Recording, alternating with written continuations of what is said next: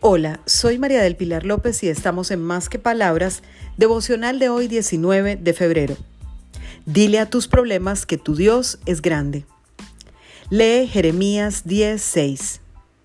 No hay nadie como tú, oh Señor, grande eres tú y grande es tu nombre en poderío. No podemos evitar los problemas o situaciones que llegan de manera sorpresiva a nuestros días. Quizás nos causan angustia y preocupación y nos hacen sentir impotencia al no encontrar rápidamente una solución. Nos queda recordar que creemos en un Dios soberano, cuyo amor sobrepasa el amor humano y cuyo poder es la fuerza más grande del universo. Si hoy te encuentras en un callejón donde no encuentras la salida, háblale a esos problemas y diles lo inmenso y amoroso que es tu Dios. Los problemas se vuelven pequeños ante la grandeza de nuestro Dios.